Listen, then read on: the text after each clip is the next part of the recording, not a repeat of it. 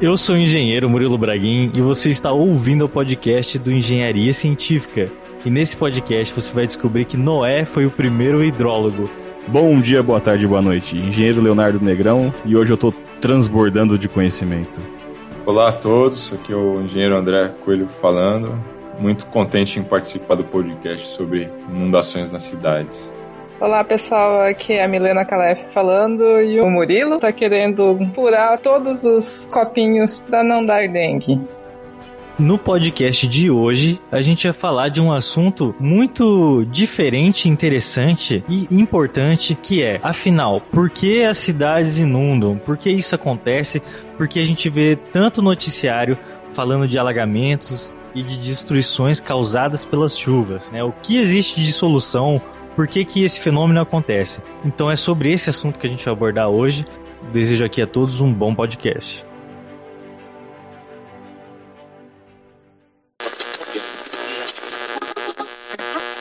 O que no passado foi construído como solução, hoje é considerado um problema. Para especialistas, a canalização de rios e córregos contribuiu para acumular água em determinados pontos com mais rapidez. Abrir essas obras e revitalizar as margens é uma das saídas apontadas. André, gostaria que você se apresentasse para os nossos ouvintes. Bom, é, Primeiro, obrigado pelo convite, né, para participar do podcast. Eu sou engenheiro civil, me formei no Mackenzie em 2015. Hoje trabalho com drenagem rodoviária na Proengenharia. E também estou no mestrado na Unicamp, na área de recursos hídricos, energéticos e ambientais. Estudo o tema de drenagem urbana. E você veio aqui hoje para a gente falar por que, que as cidades inundam, afinal. Essa é a pergunta que a gente tem que responder hoje aqui no podcast. Por causa da água. Por causa da água, exatamente. Podemos, podemos encerrar, vamos dormir todos. Legal, muito bom estar Eu acho vocês. muito bom mesmo. Bom, temos o fator crítico, água. Mas não é só a água que faz as cidades inundarem, certo? É alguma outra coisa. E o que, que é essa coisa? As cidades, né? Porque você tem que ter a cidade e a água. Se tem essas duas coisas, inundação.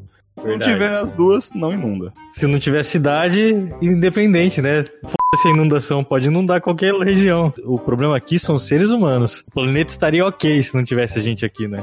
Mas Você tá vendo, né? O lugar, ele não inunda enquanto não tem a cidade. Então qual que é o problema? A cidade. Resolvido. Podemos ir pro próximo assunto. Veneza? É o próximo assunto. Ai, não, não é. Mas vamos fazer o seguinte, vamos começar esse podcast falando dos aspectos naturais de um rio, pode ser? Combinado. Sobre os aspectos naturais de um rio, a gente tem algumas linhas de temas, né, para falar. né? O rio a gente considera que ele tem uma calha menor, na qual comporta vazão de estiagem. Né? Carambas, agora falou grego demais. Vamos lá, vazão, vazão no período de seca, pode ser? Pera aí, vamos lá. Calha é aquele negócio de zinco que é dobrado pelo calheiro que você coloca no seu telhado. Não, tô zoando, vamos lá.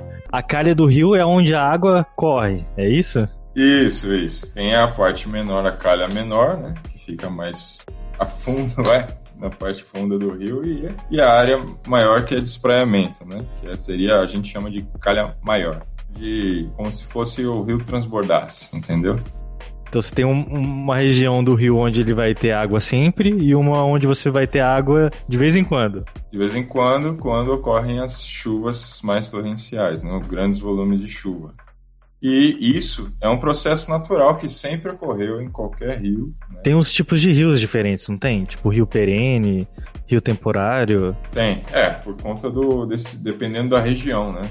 Se a região. Da época do ano e da região, né? Se a região é, se encontra num, num local que, que chove muito, né? Por exemplo, a região tropical, a região próximo da linha do Equador, que é a região que mais chove. Se você vê no mapa, né, as, as florestas estão todas na, na linha do Equador. Na Amazônica, na África, se você vê. Certo.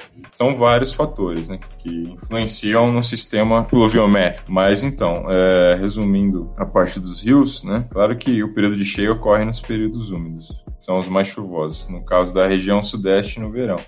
Mas também, que eu queria dizer, existem períodos de cheia alternados por períodos de seca, que são observados em séries históricas de vazão. Vou dar um exemplo, né, de dado. A partir de 70, na região sudeste aqui do Brasil, a região apresentou a vazão média 30% maior que o período anterior de 30 anos, vai, vamos dizer, de 30 a 70 ou de 40 a 70. Então tem uma variação também média de vazão. Então, nesse período de seca, de estiagem, são quando os rios acabam sendo ocupados, né? Então não tem muito problema de enchente. Mas quando vem a parte de, de cheia, ele inunda, o que inundaria naturalmente. Então ficava mais na lembrança né, do, dos locais de quando chove quando não chove. E se passa um grande período de seca, eles acabam ocupando a região. Mas quando vem o período de chuva, inunda essa calha maior do rio, que é natural. Porque a meteorologia é bem zoada, né, na verdade. Completamente zoada, não tem lógica nenhuma, certo? É, eu não sou meteorologista, sou engenheiro civil, né? Vou falar muito mal dos, não, aqui é o lugar para isso. O lugar para falar mal é aqui no podcast. Até porque a gente tá no Discord, né? Então é pra, pra, pra virar Discord. Nossa, eu nunca tinha pensado nisso. Fala sério, toda hora a gente olha a meteorologia do dia. Uma hora vai chover 20 milímetros, daqui a pouco você olha de novo chover 2 milímetros. É, aqui no Brasil a gente também não tem muitos radares meteorológicos em muitos locais. Mas vocês já ouviram falar do paradoxo da meteorologia? Não, não. Olha só. Vocês sabem que começou cedo nesse podcast. eu, vou, eu, vou, explicar aqui, eu vou explicar, ó, vocês vão entender. Qual que é esse paradoxo? É o seguinte, ó. Vocês sabem que o canal local de meteorologia, ele pega os dados do canal regional, que pega os dados do nacional que por consequência vai pegar o dado da continental e global, certo? Só que o global pega os dados locais, entendeu? Então, vira um ciclo. de Ctrl-C, Ctrl-V, mas ninguém sabe de onde surge. Não tem uma origem, entendeu? É um paradoxo. Faz sentido isso? Faz sentido não fazer sentido, né? Quero ver aqui o ouvinte conseguir provar esse... É o contrário disso. Mas vamos, vamos continuar no, no assunto aqui. O leito do rio é onde a água corre, certo? Certo. E existe um chamado leito menor, onde a água corre praticamente o ano inteiro, em rios perenes, no caso, né? E um leito expandido, certo? Chamado de leito maior. Olha que criatividade. Período úmido, vazão de cheia, que ocuparia a calha maior do rio, essa área maior da seção. E é importante dizer que esse leito expandido, ele tem um nome bem popular, que é várzea. Por isso que tem aqueles campos de várzea, são campos que ficam mais próximos do rio, onde tem uma, uma planície mesmo, que de tempo em tempo é inundada. Mas assim, resumindo então, o rio ele tem uma, uma parte que ele pode recuar, é como se fosse uma coisa viva ali. Ele não é constante, não é uma coisa estática, né? Totalmente. É, ele tem, basicamente, ele tem um, uma vazão natural, né? Uma vazão um pouco mais constante, que é a vazão que ocupa essa calha menor. Quando chove muito, normalmente a cada dois anos ocupa essa área maior da seção transversal do rio, vamos dizer assim. O rio é tipo uma pessoa que não consegue emagrecer, né? Que engorda na, no inverno e emagrece no verão, tipo isso, né? É, contrário, né? Como chove mais no verão, engorda. Verdade. É, mas não é especificamente todo o período. A cada, em média, a cada dois anos, ele ocupa essa área maior. É, outro aspecto também, da, vocês citaram da variação, né? Ele, a gente até classifica em termos de, do percurso do rio, né? Pode ser retilíneo, né? Que é, pelo menos as margens são paralelas, mas no fundo do rio ele normalmente é sinuoso, né? Ou meandrado. Meandros são as curvas do rio, né? Então essas curvas elas nunca, ficam, nunca ficam na, na, posição exata. Elas sempre variam bastante, um pouquinho para frente, um pouco para trás. Então esses são ó, os dois tipos, vai, em termos de percurso do rio, né? Em termos de traçado, em planta do rio que a gente pode considerar. Será que para você chavecar alguma pessoa de hidrologia, você fala que ela tem meandros bonitos? Ah, Essa, essa foi muito ruim, sério. Tá se esforçando, hein, Murilo? Tá se esforçando. Não tive essa oportunidade, não. E não vou ter que eu já sou casado, né? Mas vocês podem. Quem for solteiro pode tentar, quem sabe. Aí, Léo, fica aí pra você usar no Tinder. You're gonna need a bigger boat. Uma coisa que a gente pode fazer é definir o que é uma enchente e o que é uma inundação e ainda o que é um alagamento, certo? Pelo que eu estudei é o seguinte, a enchente ela é o momento em que o leito menor do rio é preenchido totalmente por água, que é aquela região onde fica realmente cheia d'água ali constantemente. E com a continuidade da chuva, essa água tende a transbordar. E ela transborda na planície de inundação. Daí o nome inundação. Quando isso acontece dentro das cidades, essas regiões onde a água se acumula são chamadas de regiões de alagamento, certo? Perfeito, muito bem. Bateu uma salva de palma aqui pro profissional. Quem estuda sabe das coisas. Aí tem conhecimento. Uma das causas de alagamentos é a impermeabilização causada pelo tecido urbano, com asfalto e concreto.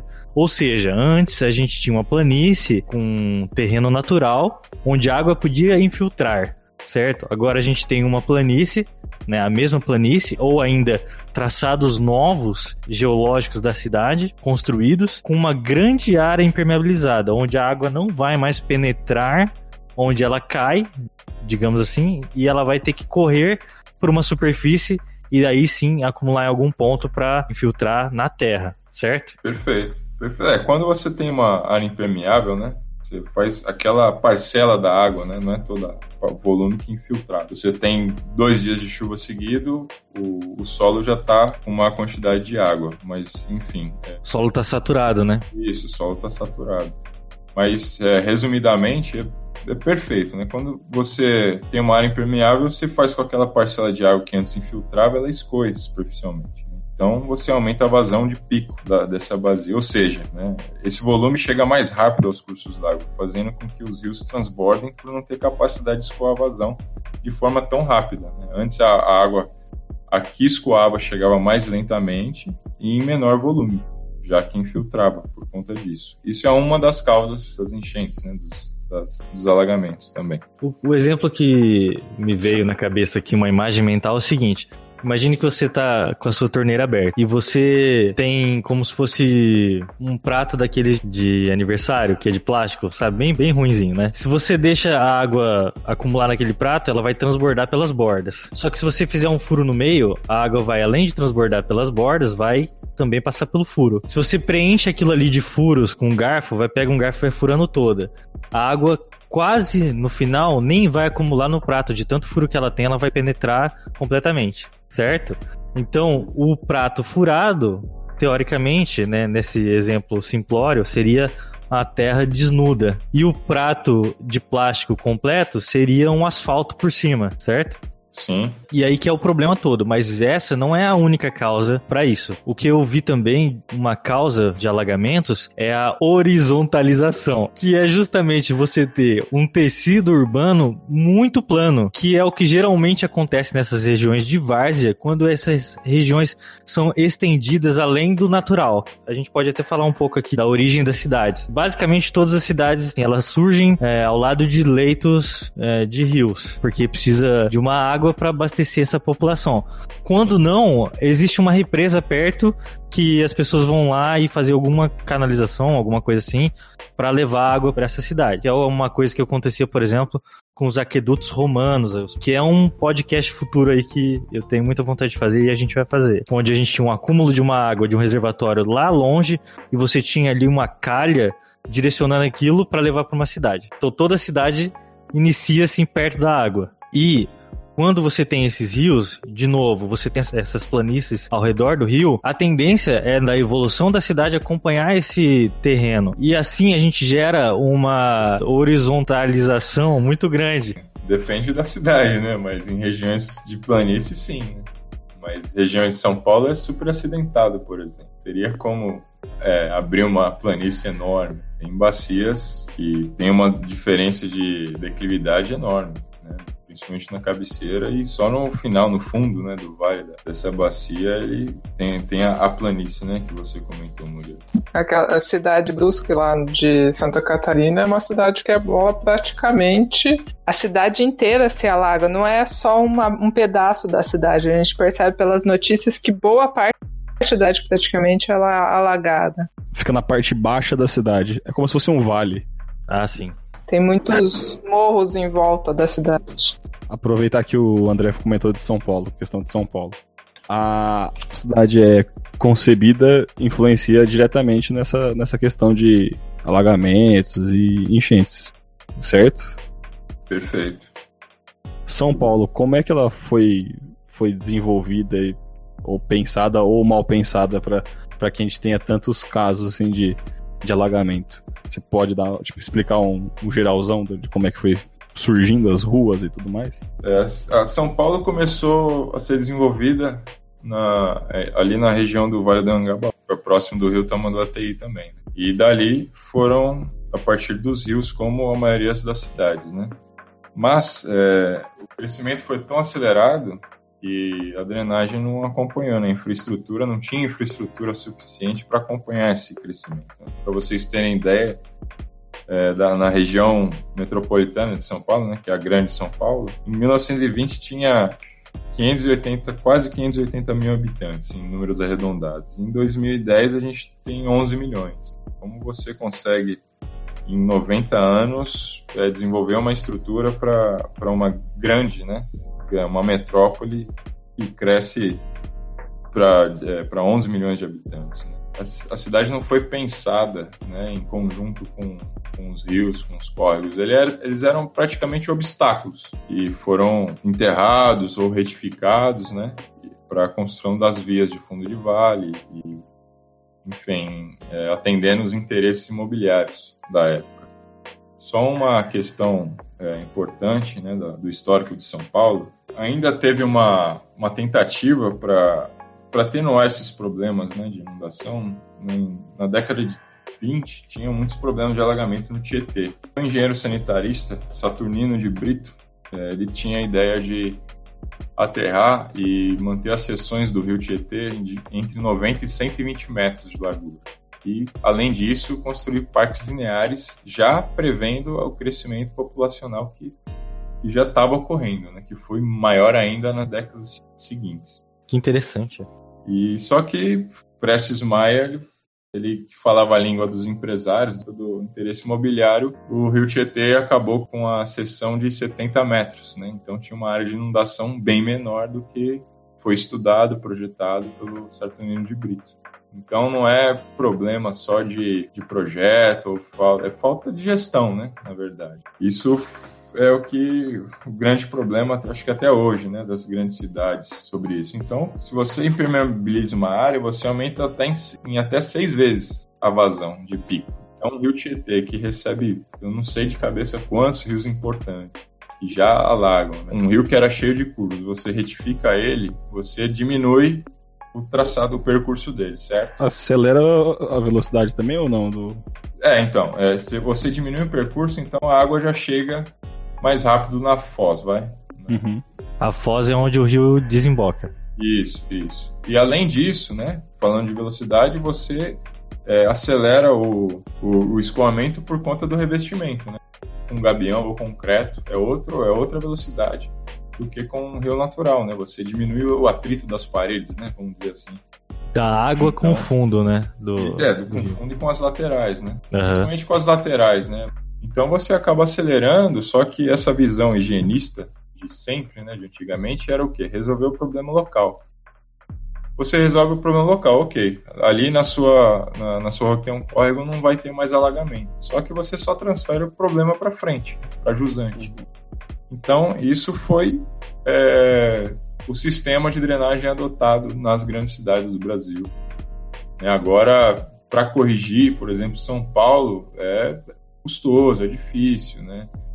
E, e o que é adotado e que resolve, minimiza bastante os problemas em alguns locais é o piscinão. Só que é uma obra bem onerosa que se tivesse sido planejado antes, não, não precisaria gastar tanto né, com, com essas obras grandes. Além dos impactos, né? Tem piscinão que às vezes não tem muita manutenção e... e O que, que é o piscinão? É o piscinão de Ramos? não. Não, o piscinão é uma bacia de detenção que ela serve para segurar né, essa água que chegava mais rápido, esse volume que chegava mais rápido no rio, ele retém essa água e vai liberando aos poucos, né? Vamos Uma dizer. represa, então? É, um- uma- isso, uma- como se fosse uma, uma represa. Que acumula água num, num ponto pra ela ir mais devagar ao longo do, do rio, né? Isso. Ela segura esse volume conforme a chuva vai passando, vai o, o, rio vai, vai tendo a sua capacidade, é, sua, seu limite né, de, de água vai diminuindo, o piscinão ele segura e vai, vai liberando aos poucos, né, o que aumenta o chamado também tempo de concentração né, da bacia, que é o tempo que, vamos dizer, a água leva do ponto mais distante da, da cabeceira da bacia até essa fossa. Né? Quando você aumenta esse tempo, você consegue diminuir a vazão de pico. E esse é o problema. Isso que causa o alagamento, né? A água chegar mais rápido no rio. Né? Então isso aí já seria um sistema anti-alagamento, vamos dizer assim, sim, que sim. poderia ser usada, né? É, em São Paulo é muito usado, né? Desde a década de 90, inclusive tem projetos, né, para aumentar o número, pelo menos em, nos planos diretores, não de drenagem urbana, que não existe, né? Nos planos diretores da cidade mesmo, de São Paulo, ele cita para aumentar o número de piscinões para pelo menos minimizar, né? Só que é uma obra custosa e se você envolve política, né? E, pois é. e economia junto. O Carlos deixou o carro estacionado perto da estação Ayangabaú do metrô, no centro de São Paulo. Quando voltou, encontrou tudo encharcado. O comerciante estima gastar cerca de 3 mil reais no conserto. Acabou com o meu carro. Ah, então te arrumar. Se não arrumar? Aí vai, vai vender pro ferro velho. Por causa da chuva, esta casa desabou e cinco imóveis próximos foram interditados pela Defesa Civil. Neste ponto da cidade, a água subiu mais de um metro, invadiu o bar e obrigou muita gente a subir nas cadeiras. Os prejuízos aqui só não foram maiores porque o dono improvisa uma comporta para impedir a entrada da água. Se não colocar isso aqui, isso aqui alaga tudo. Aqui, cozinha, a Quanto custa ficar tudo parado, né? Ah, não. É, perdas inúmeras, né? O trânsito é um deles, né? O pior é a, são as, a população que mora né, próxima, não só em, em, áreas irregulares. Esse ano mesmo, São Paulo, se eu não me engano, em fevereiro, teve uma, um dia de chuva que várias casas sofreram inundação. Até lugares que não inundavam desde 1920, 30, alagaram. É perda de material, doença, né? Se você tem área alagada, você aumenta a possibilidade da, de, da população ter contato com urina de rato, né? Causa leptospirose. Né? O pior da, da, das perdas que a gente tem são, são as mortes. Se você contar com de 60 até 2009 no Brasil, 6 mil pessoas morreram por conta de inundações, eu acho que é um assunto que a gente tem que não trazer como normalidade, né? Muita gente sofre com isso. Posso colocar um pouco em números aqui. Tem uma reportagem aberta sobre São Paulo esse ano. Esse ano, São Paulo teve muitas inundações agora no, no mês de fevereiro. A CEAGESP teve uma perda calculada de 7 mil toneladas de alimentos. Olha só. CEAGESP, que é, que é o centro de distribuição de verduras e isso, isso. frutas e tudo mais. Distribui pro Brasil inteiro, se bobear. As equipes de atendimento atenderam 1.043 ocorrências de enchente, 193 desmoronamentos e 219 desabamentos de árvores. Olha então o prejuízo causado pela chuva só nesse ano. Imagine nos anos anteriores, pegar o montante disso, né? O quanto não é. Ah, sim. É, eu voltando ao, ao, período, né, que eu até marquei do um livro de é, chama Urbanização e Desastres Naturais, da doutora Lucy Dalgo Nunes. Além dessas 6 mil mortes, ela fala também 6,4 bilhões de dólares em prejuízo no Brasil. Olha só. É, então. Qual o investimento né, que tem que ser feito para evitar isso aí, né? Sim, sem contar que se você é, constrói, por exemplo, piscinões, você acaba é, não precisando aumentar a cara do rio por quilômetros. Em muitos casos, você até gera uma economia, por mais que você tenha uma obra onerosa, você acaba gerando economia. São Paulo foi construída em um processo de negação de cerca de 300 rios e córregos. Olha só. Então imagine isso que foi tudo canalizado. E a somatória dessa canalização dá 1.500 quilômetros. É, foi a política do que o André falou do Prestes Maia. Eles fizeram as ruas em cima dos rios. Acho que geralmente nos países, acho que na Europa, se for ver, as ruas geralmente elas são faceando os rios, né? Elas acompanham os, os rios. Sim, sim. Nas cidades europeias também é que é, o Prestes Maia quis trazer o exemplo da Europa, né? para, por exemplo, Paris, né, outras cidades, que eles já tinham um anel ferroviário, por exemplo, circundando uma cidade, né, como Paris. Uhum. Então, só que aqui não tem isso, né? Então ele meio que omitiu também, trouxe o exemplo e, e simplesmente é, ignorou né, o fato dos problemas que poderiam vir, né? Foi. Ele fez a, a mesma solução, só que incompleta. Ele pegou isolado. Ele, ele pegou só a parte de É. é, viária sem, sem pegar o resto da, da solução da, da cidade, né? É, a gente não teve um planejamento integrado, né? Você não pode pensar só em drenagem urbana isolado. Você tem que pensar em habitação, você tem que pensar em meio ambiente, você tem que pensar em mobilidade, tem que ser integrado, né? Isso não existe hoje. O Tietê, as marginais foram construídas até 67, se não me engano, que não 50, na década de 50 que terminou. Nessa época, não, não- a gente estava num período de estiagem, no período de seca. Então não tinha alagamento na época.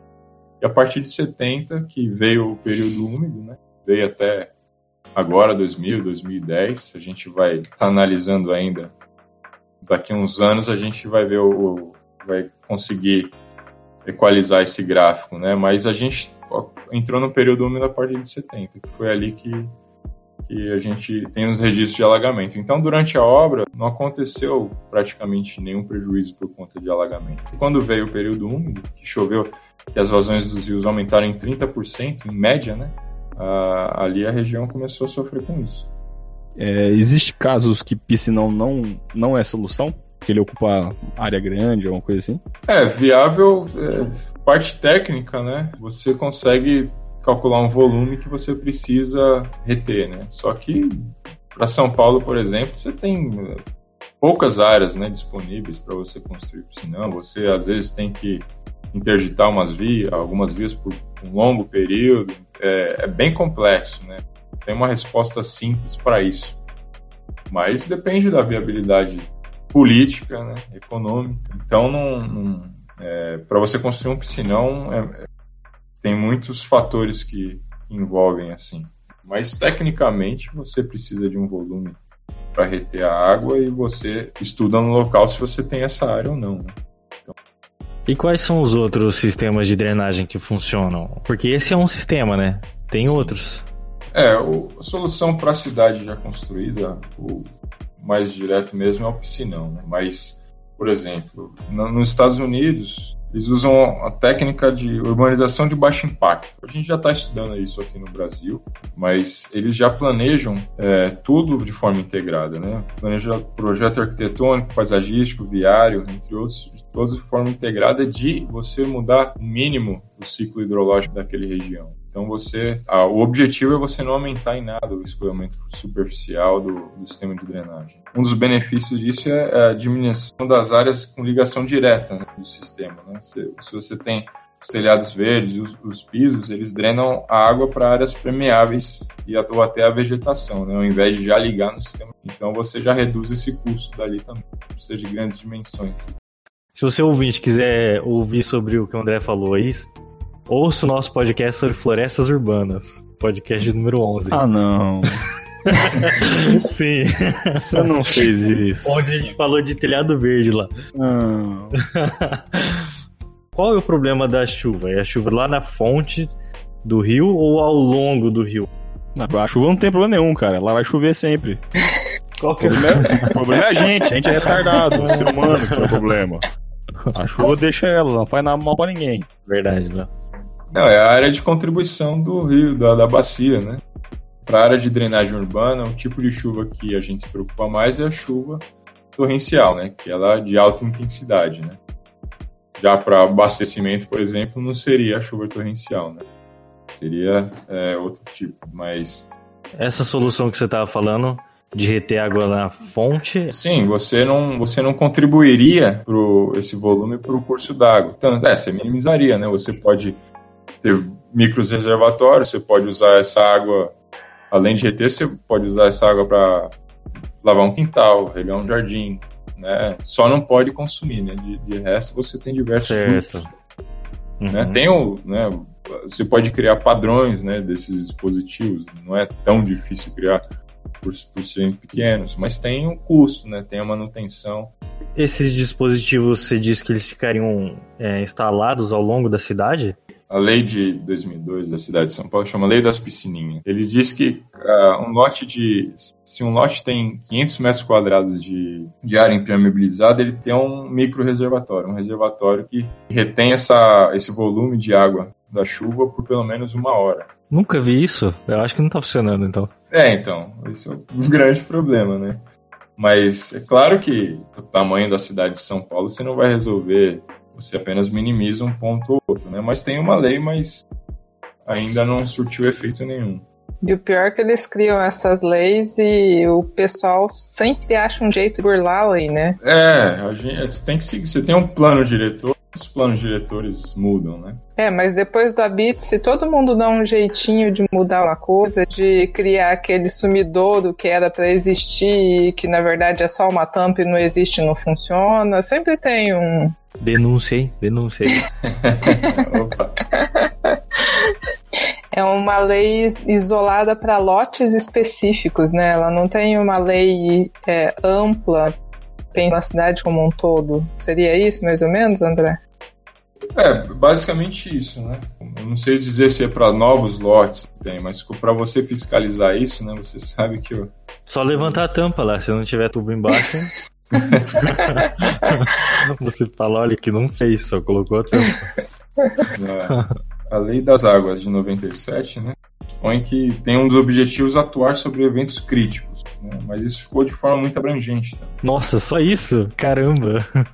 É, não, não cita diretamente a gestão Aquele negócio de norma, deixa tudo aberto, né? Não fala como tem que fazer. E às vezes a drenagem às vezes é um, é um filho sem pai, né? A drenagem. E ninguém não tem, não tem quem fiscalize, quem cuida, não há cobrança né, sobre isso. Se você quer ter um, um sistema que, fun que funcione, não tem uma verba destinada para isso. A gente segue plano de obras, que é canalização de córregos, né, tantos piscinões, mas não tem um plano integrado realmente com lei de zoneamento, né? área demarcada de inundação. São as cidades que cuidam da drenagem. Só, se não me engano, duas cidades têm plano diretor de, de drenagem, Santo André e Porto Alegre. E funciona nesses, nessas duas cidades? Eles têm baixo índice de ah, melhorou, diminuiu mesmo. Não quer dizer que você, se você tem isso, você vai acabar. As chuvas, elas são inconsistentes, né? Tem uma série histórica que a gente prevê que aquele evento pode se repetir a cada dois anos, ou a cada cinco anos, ou a cada 25 tem o estudo é, tem base estatística, não é jogado. Mas mesmo assim, você minimiza, né, o risco. Aquele negócio que a única coisa que eu lembro de hidrologia, mentira, é que eu lembro de tudo, né?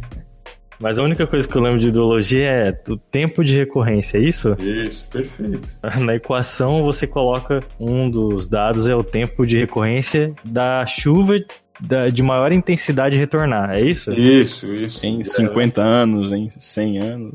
É o tempo de recorrência, por exemplo, 50 anos. Um evento crítico ele pode acontecer, ele pode se repetir até mais uma vez em 50 anos. Porque as chuvas de, de São Paulo de fevereiro agora, de 2020, é, pelo que eu li, ela aconteceu em 1960 e pouco. Né? A mesma intensidade tão rápida. Aí Sim. o tempo de recorrência aí, ó. É, Sim, é exato. E por que não coloca um tempo de recorrência, sei lá, de 300 anos? É, porque aí você vai. Não tem dinheiro para fazer, né? Estruturas colossais. Não, mas a gente tem uma norma para isso, né? Você, para barragem, se não me engano, mil. Mil anos para é. barragem? Caramba. Ô André, tem uma pergunta. Qual que é a influência do aquecimento global nisso tudo? Aí você quer derrubar. Você quer, você quer polêmica, né? É isso. é, depois a gente fala sobre, em algum podcast futuro, da influência das vacas, do arroto das vacas no aquecimento global. Nossa senhora. You're gonna need a bigger boat. Uma dessas situações pode ser vista ao lado da sede social do São Paulo Futebol Clube. O córrego, que passa bem perto, recebe uma grande vazão de água acumulada na zona sul da cidade. Mas quando chega aqui, o canal diminui. O complexo foi interditado após um temporal no sábado. A enxurrada derrubou muros, invadiu quadras de tênis, piscinas e a área administrativa. Desde agosto de 2007, uma lei municipal garante o direito de isenção de IPTU Para moradores vítimas de enchentes na capital paulista. O limite, de 20 mil reais, vale para danos no imóvel, nas instalações elétricas, hidráulicas e para perda de alimentos, móveis e eletrodomésticos. O pedido deve ser feito na subprefeitura da região, onde fica a residência. Eu perguntei para alguns amigos meus, tem um grupo lá onde eu joguei, falei, né, do, desse tema que a gente ia fazer, justamente na época que estava tendo inundação em São Paulo. O que que a galera fala? A galera, todo mundo falou, ah, o problema é o quê? É o lixo acumulado, né? Lixo acumulado, resíduo acumulado, resíduo sólido. Mas isso é um, vamos colocar assim, é um dito popular, né? Não é que realmente é isso, só isso, a causa do alagamento, né? É um fator que contribui, mas não é 100% isso, né? É lógico que se tiver um sofá no meio do, do rio canalizado, vai atrapalhar, né? Assim, perfeito, né? Claro que o lixo acumulado ele contribui, né? Mas você não pode tirar a responsabilidade do poder público e colocar só na população. Tem que ter um controle rígido, né? De uma maior, melhor educação, né? Para o lançamento do lixo, né? Mas, bom, resumindo, né? Deixa eu explicar de forma didática. Eu, eu marquei aqui. Bom, o lixo é um fator importante, né? Seu lançamento irregular tem que ser combatido sempre. Além dos entupimentos de boca de lobo, que, que deixam as ruas alagadas, né, as avenidas, existe também o problema dos córregos estarem fechados. Que aí a gente entra o que dificulta a manutenção, né? Se ainda tem o acúmulo de lixo que vão para os córregos, né? Você não consegue, ao menos, é, fazer a limpeza, né? Fazer a manutenção. Então existe mesmo uma parcela de responsabilidade da população, porém a gente não pode transferir essa responsabilidade apenas para a sociedade em geral e sim indicar que o problema é de gestão. Quais são as áreas mais afetadas da cidade? É, são as áreas de fundo de vale, tanto as que possuem canal aberto como canal fechado, né? Rio Tietê, Rio Tietê é um canal Rio Tietê, sim. E muitos outros, parte do Tamanduateí está enterrado. É, tubulado e enterrado, né? É, tem as, as, galerias, né? A gente chama de bueiro celular de concreto, é galeria retangular. É, por exemplo, eu moro próximo a uma avenida que chama Anhanhamé. É um fundo de vale. Tem um córrego passando por baixo. Sempre tem alagamento. Segunda-feira da semana passada, inclusive, teve. E então. Que você é já porque... tem seu material de estudo aí na, na sua na casa, pô. Casa. Sim, é. sim. Não é porque que não tem um rio aparente ali que, que, não vai inundar. São nesses momentos que a gente vê, tipo, a água saindo pelo, pela boca de lobo, sabe? Emergindo é, de, isso de bueiros. Quando, quando além do, do, do, lixo, né? Quando o, as galerias não têm capacidade mais né, para escoar. Então, por algum lugar a água tem que sair, né? Então ela volta. Basicamente isso. Eu ia perguntar sobre, por exemplo, os alagamentos desse ano que teve bastante coisa na, no litoral. A, a, cidade de São Paulo, as, cidade, as cidades urbanas influencia nesse, nessa questão desses alagamentos lá embaixo, já quando já vai desembocar o rio e a, todas as águas, isso aí pode ter influência ou não tem nada a ver? Hum, é, não, pela distância, São Paulo, por exemplo, o grande curso d'água é o Tietê, né? O Tietê, ele vai em direção ao Rio Paraná, ele vai pro oeste ao invés de ir pro, pro litoral mais próximo. Todo rio ele nasce numa região mais alta e vai em direção ao mar, né? Sim. Eu sempre imaginei pegando um barquinho, sabe? Tipo, ah, vou pra praia. Aí você pega um barco, você entra no rio e pronto. Só esperar. É, a ideia. Inclusive, a, a, as areias das praias, elas são formadas pelos rios. Ué, sério? Não é pelo, pelo mar mesmo? Não, não. Como rios. assim? O tipo do solo que tem no, dos rios, né, que, que desaguam no, numa praia, por exemplo, vem, é, é, o que define a cor da areia, por exemplo, o tipo da areia, a granulometria, vem dos rios, não vem do mar. Nossa, não sabia disso, caramba. É isso. isso eu aprendi em, na faculdade, hein? Achava que era, que era a ação da, das marés. Eu achava que pegava, tipo, sedimento do fundo do, do leito oceânico e transportava para a praia. Não, se você tem um transporte de sedimentos, né, ele acompanha a gravidade, né? Então, Nossa, é rios, verdade, caraca, faz todo sentido. Se você tem os rios, vamos dizer, a montante, montante é um trecho anterior ao sequencial mais baixo, né? Vamos, vamos, dizer assim. Não sei se eu consegui. Montante é na, na fonte, na montanha, onde nasce o rio, e jusante é no mar, onde deságua. É, você pode dividir ponto de referência que você tá, né? Você pode estar num, num, na Aham. parte baixa da bacia já, um Certo. pouco antes da foz é montante. né? A região mais alta é montante. Sim, sempre a região é, da onde vem né, a água, jusante é, resumidamente, a foz, né? A parte mais baixa, né, para onde Então, Foz do Iguaçu é onde termina o rio Igua- Iguaçu. Agora, uma, uma pergunta que eu faço: por que, que nome de rio sempre é nome tupi-guarani? O que eu não acho ruim, né? Que cidades do Paraná também, tudo nome tupi-guarani. É, Tamanduateí, é, Aí, ó. I- Iguaçu. por exemplo, Pacaembu, né, que é uma região que alagava muito e tem o piscinão, é, chama- era, eu acho que a tradução é Lago das Pacas, ou seja, já é uma região de várzea. Lago das Pacas? Então você, é, Você sabe o que é uma paca, Murilo? Cara, Descreva, descreva uma paca pra gente, Murilo. eu não sei o que é uma paca. Vou perguntar pro Google aqui. Ah, agora eu sei o que é uma paca. Porque ela. Ela não é igual a, a outra lá? Como é que é o nome? Puta, é é? Capivara. Capivara. Capivara. Não, ela é menor que a capivara. Gente, É. eu continuo não sabendo o que que é esse bicho. Ela é uma, uma capivara em miniatura. É um pônei de capivara. É tipo isso mesmo. Ah, eu procurei aqui, tá, agora eu sei. Ela é maior que uma cutia e é menor que uma capivara. Ó, Iguaçu significa água grande. Olha aí, em Tupi-Guarani. Super descoberta também. Parabéns. Nossa, eu adoro essas coisas de Tupi-Guarani. Agora a gente vai falar de Veneza, Murilo?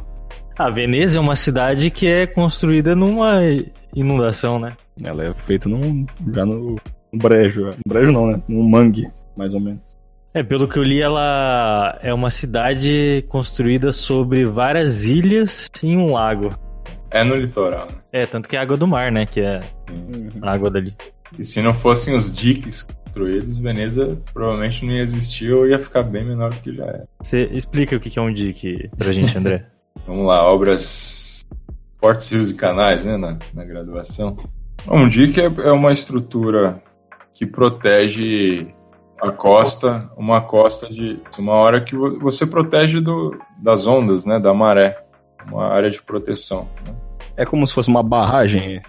É, não uma barragem, né? Uma barragem onde você retém a água de um rio, você acumula aquela água para você ir controlando a vazão conforme você quer. né?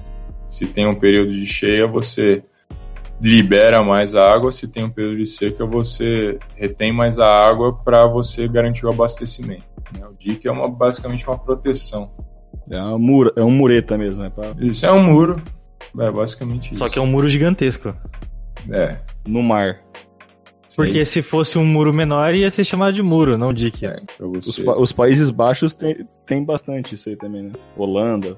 Um um ótimo assunto. A Holanda é, tem um fato histórico. Vários países da Europa sofreram com inundação. Muitas pessoas morreram, foi uma devastação. Só que a Holanda foi um dos únicos países que se protegeram depois. E depois que veio outra inundação, depois de 40, 50 anos, É o tempo mesmos- de recorrência, hein? é, então, vários países sofreram. É, isso tem a ver com o efeito Noé também. Isso é Efeito outro. Noé? O que, que é isso? É, eu não vou saber explicar didaticamente Não, agora. peraí, isso aí é Mas o importante. efeito Noé ele representa a- um, um pico na média, vai, da, de, dos eventos climáticos, por exemplo. É uma inconstância. O, o efeito José ele representa um, um, uma- um período mais constante, né? Que é aquilo que eu expliquei sobre o período seco e o período. José? São- Mas daí você tá inventando de agora. Não. Não, é bíblico, é verdade. É sério isso? É sério. Pesquisem José? efeito, efeitos não é sobre por causa do dilúvio, do dilúvio. Sete Nossa, dias e sete noites. É caraca, Pesquisem efeitos. José e efeito Noé. Eu vou passar um artigo. pra você- Eu não, a gente não ia falar de aquecimento global no podcast, mas depois eu passo um artigo para vocês, para vocês lerem. O efeito José, ele é um conceito de hidrologia que surgiu em 1968, é, através do trabalho de pesquisa que analisou medições no rio Nilo, que foram registradas desde o Egito Antigo. E eles identificaram que cheias e secas eram capazes de se prolongar por décadas. Olha só que interessante. O nome é uma alusão a uma passagem do Velho Testamento. Nela, José prevê sete anos de fartura, seguidos de sete anos de fome no Egito, a partir do sonho de um faraó no qual sete vacas magras devoravam sete vacas gordas. Olha só, faz todo sentido o cara sonhar com sete vacas e falar: não, é isso aí, é fartura e, e fome. É o que explica aquele, aquele momento que eu falei do, do período das vazões médias, entendeu? Que aumentaram depois de 70%, 30%. E antes teve um período longo de seca, e depois vem um período mais longo também, médio, né? A gente tinha 30, 40 anos é, de chuva, né? Período úmido. E o efeito Noé é quando dá um pico. Isso, exato. Que é a inconstância, né? vamos dizer assim. E daí mata todo mundo, só sobra um par de animal de cada raça. e o pernilongo. É, o pernilongo não precisa zoar na arca, Milena. Ele vai foi voando, ficou voando. E por sinal, em Pernilongo, aquela tua analogia lá com aquele pratinho no começo desse podcast, com certeza os ouvintes vão falar que vai dar dengue. Não, Milena, a dengue acabou agora com o coronavírus, não, não tem mais dengue. Não, não acabou, não. Eu acabei de curar de uma. O que acabou é o noticiário, só saber. Dengue. Ah, e você ouvinte pode ouvir sobre esse assunto. Ah, não. No podcast de home office que já saiu aqui. You're gonna need a bigger boat. A cidade é ondulada. Então a água vai para o rio muito rápido, porque é inclinado e ainda mais que está canalizado. Renaturalizar os córregos, ou seja, reabrir os córregos, plantar em volta, é uma solução efetiva. Isso é o que vai retardando a velocidade da água para a água ser lenta. André, você tem visto alguma solução tipo assim muito inovadora e disruptiva em relação à drenagem urbana? Porque sempre eu vejo alguns vídeos, assim, tipo no Instagram, no YouTube, aquele asfalto permeável, sabe? É, pavimentações permeáveis de calçamento, né? Onde diz que é uma solução para inundação, sabe? É, inovadora, que no Brasil. É, Nunca vai ter, né? Não, não. É, a gente tem que trazer para cá, né? O que eu comentei do, da urbanização de baixo impacto. Se você consegue planejar uma cidade que tenha mais pavimentos permeáveis, você pode construir esses micro-reservatórios e novos lotes você pode criar chamadas né, as, as, lagoas de, de, amortecimento, que é promover a recarga dos aquíferos, ao invés de simplesmente já acelerar esse, esse processo e jogar na rede de drenagem. As valetas permeáveis de grama, com dependendo do tipo de solo, você emprega com dreno, né? Se for um solo argiloso que não é tão permeável, você pode instalar um dreno, mas que sempre é, desague numa vegetação ou numa área permeável. Tentar manter o, o ciclo hidrológico natural antes da ocupação. Muito bem, excelente. Então é isso, pessoal. Se você ouviu a gente até aqui, principalmente se você aprendeu alguma coisa, não deixe de seguir o Engenharia Científica nas redes sociais. Entre no nosso site engenhariacientifica.com.br. A gente tem um canal para você mandar áudio pra gente, que é o nosso número de WhatsApp. 043 9969 50891. Então é isso, pessoal. Muito obrigado e até a próxima.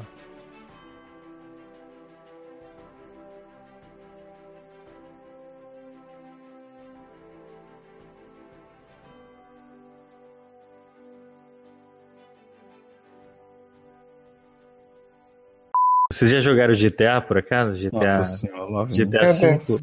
O que, isso, que, que isso tem a ver com, com enchente, cara? Você tá viajando. A gente, falou, a gente falou aqui de canalização de rios, né? E retilinização de cursos de rios, né? E eu falo assim, a única coisa boa disso é que no GTA você podia fugir da polícia por aquele canal que tinha lá em Los Angeles. Vazio. que nunca tinha água. Isso, e você fugia ali é, pelo aquele concreto e ficava embaixo da ponte e o helicóptero da polícia não consegue te encontrar. Legal que lá, lá não chovia, lá tava nos sete anos de seca, porque nunca, nunca encheu aquele canal. é, é Los Santos, é o nome do, do mapa. Lá chove, não? Não chove na cidade. Chove, chove, chove? sim. Mas não, é, não enche o canal. O canal tá sempre É. vazio. Sempre Só- seco, sempre seco. Só molha a roupa do personagem. E quando para de chover, ela fica instantaneamente seca. Toda, toda a água do, do mundo vai pra roupa do, do personagem, porque não vai pra mais lugar nenhum. E a poça d'água só se acumula debaixo do, dos postes de rua, que é pra gerar um efeito de iluminação. Tá mais aí um podcast sobre GTA, né?